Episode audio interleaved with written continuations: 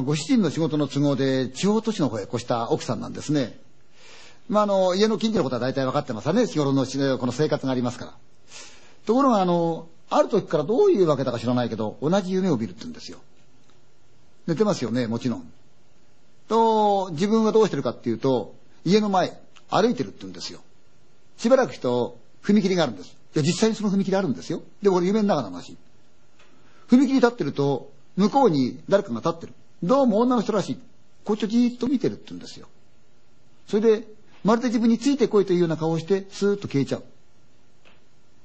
夢はそれだけなんですよ。ところがそれを何度も見た。昼間、その踏切を通り越して、彼女はその、マーケット行くわけなんですよね。で、まあ買い物して帰ってくる。で、ある時、ふっと思った。一体あの夢は何なんだろう。よし、今度自分は夢を見たら、夢の中で、あの人についてってみようと思ったんですよね。不思議な話でしょうね。そして、その夢が、実際に見る日が来たわけですよね。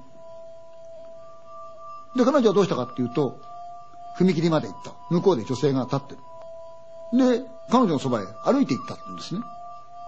夢の中で実際できるのかどうかわかりませんが、彼女はやったって言うんですよ。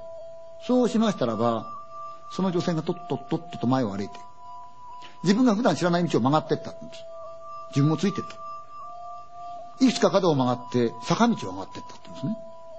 自分も上がってったって言うんです。上がりきると大きな屋根が見えた。どうもお寺らしい。で、そのままついていくと墓場に出た。で、そこで全ては終わってしまった。朝目が開いて気になったもんですから、あの夢の通り行ってみようと。記憶をたどって行ってみた。踏切を渡った。しばらく行くと、確かに夢で見た道がある。あ、あるじゃないか。で、そこを歩いて行った。記憶があるから曲がった。あ、ここも曲がった。あ、これも曲がった。行ったらちゃんと坂道がある。あれ、夢の通りじゃないか。こんなことってあるんだろうかと思って、その坂道をずーっと上がってってみると、大きな屋根が見えてきた。お寺さんです。本当だと思って、ずっと回り込んで墓場へ行ってみた。確かこの辺でもって夢が消えちゃうんだよなぁと思ってた。そっから先はわからないから、彼女はそのまま帰ってた。あの夢は何なんだろうなぜ私あそこ行ったんだろうそう思いながらいつものように買い物に行った。いつものマーケット行って買い物してる。人がたくさんいるわけですよね。なんか視線を感じ、ふって見ると、向こうの方に女の人が立ってて、笑ってみせた。手振って、しばらく。ああ、しばらくって言ったんですが、すっと消えちゃった。あれ？どこ行っちゃったんだろう。ああ、あの人だ。忘れるわけがない。自分の同級生。その彼女が向こうで手振ってる。待てよ。夢に出てくるあの女性。紛れもなく彼女じゃないか。よし、もう一回行ってみよう。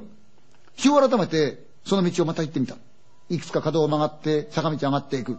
大きなお寺さんの屋根が見えた。確かこう来たよな、ここでもって夢が切れちゃったよなと思って立った。墓場に立ってるもんだから向こうからお坊さんが、どうしましたって来た。いや、実はこれこれこういうわけで、こういう夢を見たんです。うーん。で、その方お年はって聞いたんで、えー、私の同級なんですがっていう話になった。じゃあこちらじゃないですかって言うんだそうですよ。彼女が立っている前の墓石、横に名前が書いてある。名字は違ってますが名前は同じ。え？紛れもなく自分の友達のお墓だったんですよ。逃亡さんが、こちらのお宅はすぐそこにあるんですけどね、行ったって言うんですよ。歩いて行ってみるとすぐ近くにお家があって、どうもその家らしいんですね。でもどなたもいない。すいません、ごめんください。近所の家を訪ねてみると、ああ、こちらですね。こちらね、ご夫婦でいらっしゃったんだけど、ご主人が亡くなって、その後3年ぐらいしてからですかね、奥さんもついこの間亡くなっちゃったんですよって言われたんですよ。たまたま自分が越してったその場所。そこにかつて仲の良かった友達が偶然に住んでたんですね。何かできっと知ったんでしょうね。夢で案内されて彼女は友達の墓参りをするようになったそうですよ。不思議な話もあるもんですよね。